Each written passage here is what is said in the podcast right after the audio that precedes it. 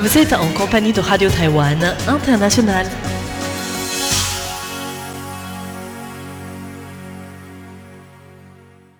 Bonjour à tous les auditeurs de Radio Taïwan International, vous êtes en compagnie de Valentin Floquet pour vous présenter le programme de ce mercredi 6 juillet 2022. Et pour commencer ce programme, vous pourrez suivre le journal de l'actualité présenté par Tiffany.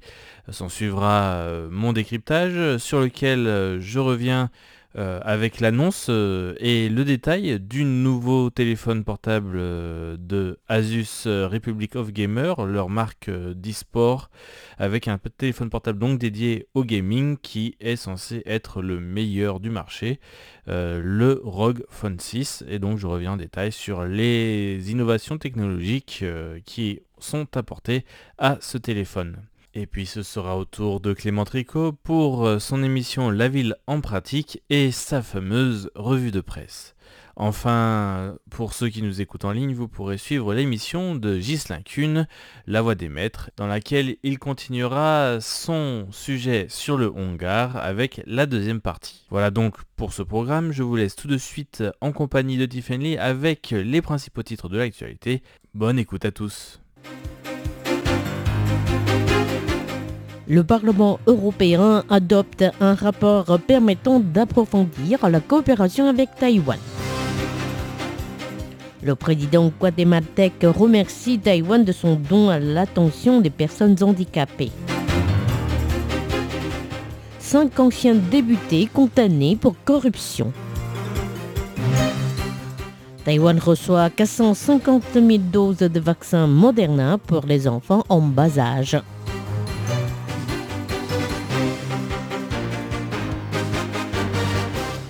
Bonjour à toutes et à tous, bienvenue dans ce journal de l'information présenté par Tiffany. Tout de suite, le développement des principales actualités de ce mercredi 6 juillet 2022.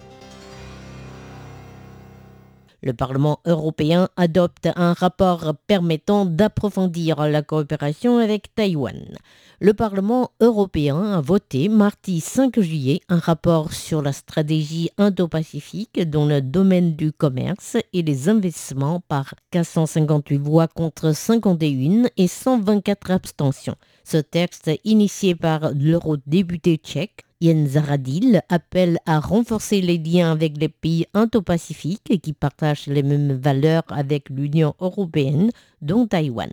Selon le rapport, l'UE doit entamer le plus tôt possible les discussions avec Taïwan, notamment dans les domaines des semi-conducteurs, les technologies vertes et le numérique, afin de préparer les conditions favorables à la signature d'un mémorandum d'entente. Ces préparatifs comprendront, entre autres, l'évaluation des impacts d'un éventuel accord de libre-échange, la consultation de l'opinion publique, mais aussi la définition des limites des coopérations. Par ailleurs, le rapport appelle la Commission européenne à étudier les possibilités de coopération avec Taïwan concernant la chaîne d'approvisionnement résiliente, mais également en matière de crise sanitaire et de commerce médical. En réponse à ce vote au Parlement européen, le ministère taïwanais des Affaires étrangères a exprimé sa reconnaissance pour le soutien en affirmant son engagement dans le maintien de la paix, de la liberté et de l'ordre international. Le président guatémaltèque remercie Taïwan de son don à l'attention des personnes handicapées. Pour la troisième année consécutive, Taïwan a offert au Guatemala des fauteuils roulants et d'autres supports pour les personnes à mobilité réduite. Cette fois-ci, il s'agit de 294 fauteuils roulants pour adultes et 158 autres pour enfants, ainsi que 848 dispositifs d'autres natures. La concrétisation de ce don a notamment pu se faire grâce au soutien de deux groupes caritatifs, la Fondation éducative Xian et la Fondation Cao Zhongzhi. Le président guatémaltèque Alejandro Diamante a affiché sur Twitter sa reconnaissance en qualifiant Taïwan de grand allié qui comprend parfaitement les besoins des personnes handicapées. Il a par ailleurs invité la présidente taïwanaise Tsai Ing-wen à assister à l'inauguration d'un nouvel hôpital, l'hôpital de Shimaldenango, dont la construction est financée par Taïwan. Les travaux lancés en juin 2021, l'édifice est jusqu'ici achevé à 60%. Dans son tweet, le président Giamate a également remercié Taïwan pour son soutien continu depuis le début de la pandémie de Covid-19. Cinq anciens députés condamnés pour corruption. La Cour de justice locale de Taipei a rendu aujourd'hui son verdict dans deux dossiers de corruption concernant une lutte des droits de gestion du grand magasin Sogo et une redéfinition de l'utilité d'un terrain privé dans le parc national de Yangmingshan. Cinq anciens députés de différentes formations politiques ont été jugés coupables.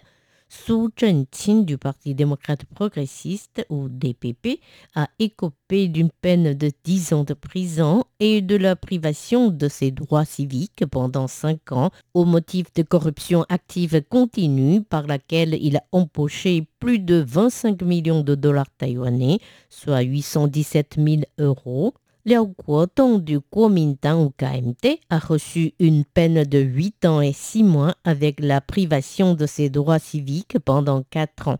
Et Chen Chaoming, également du Kuomintang, 7 ans et 8 mois de réclusion et 3 ans de privation de ses droits civiques, Xu Yongming du New Power Party ou NPP est condamné à 7 ans et 4 mois de prison avec 3 ans de privation de ses droits civiques.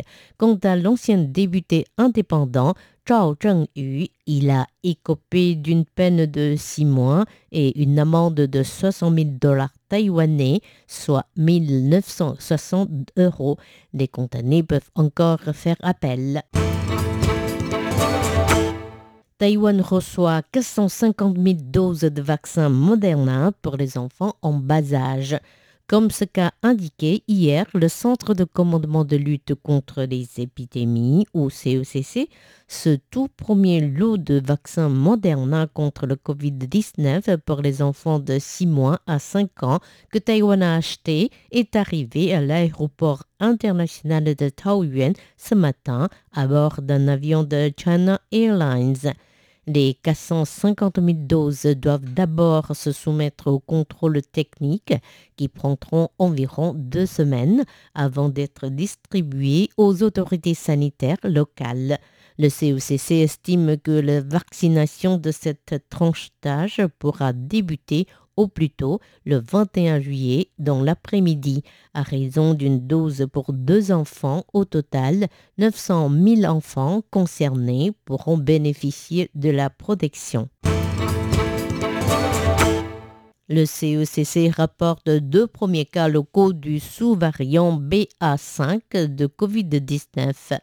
Le Centre de commandement de lutte contre les épidémies ou CECC a annoncé aujourd'hui deux premiers cas locaux de Covid-19 liés au sous-variant BA5 du variant Omicron, concernant un homme dans sa trentaine et une femme dans sa cinquantaine. Tous deux avaient accompagné les voyageurs revenant de l'étranger à l'hôtel de la quarantaine le 19 juin dernier, parmi lesquels a ultérieurement été diagnostiqué un nouveau cas de Covid-19 lié au sous-variant BA5 testé positif le 25 juin. L'homme dans sa trentaine vient de terminer sa quarantaine. Quant à la femme d'une cinquantaine d'années, testée positive le 30 juin et doit rester isolée jusqu'au 7 juillet. En outre, selon les médias, Pékin a déclaré hier avoir testé un nouveau cas de Covid-19 introduit depuis Taïwan concernant une personne en provenance de Taïwan le 4 juillet. Le porte-parole du COCC, Zhuang Renxiang, a dit avoir noté cette information en ajoutant qu'il attendait la confirmation des autorités sanitaires chinoises avant de donner plus de détails. L'indice des prix à la consommation atteint son plus haut niveau de ces 14 ans. Le Bureau des statistiques du gouvernement a publié aujourd'hui l'indice des prix à la consommation, ou le IPC, du mois de juin, s'établissant à 3,59%.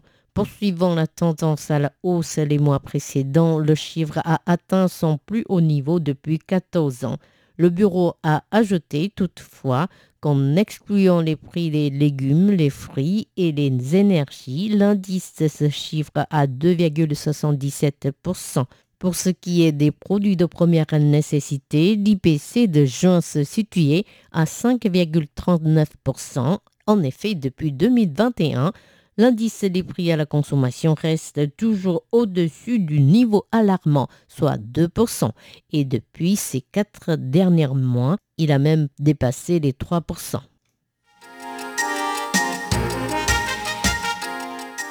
Chers amis auditeurs, c'était Tiffany qui vous a présenté le journal de ce mercredi 6 juillet 2022. Merci de votre fidélité et excellente suite de programmes sur RTI. À bientôt!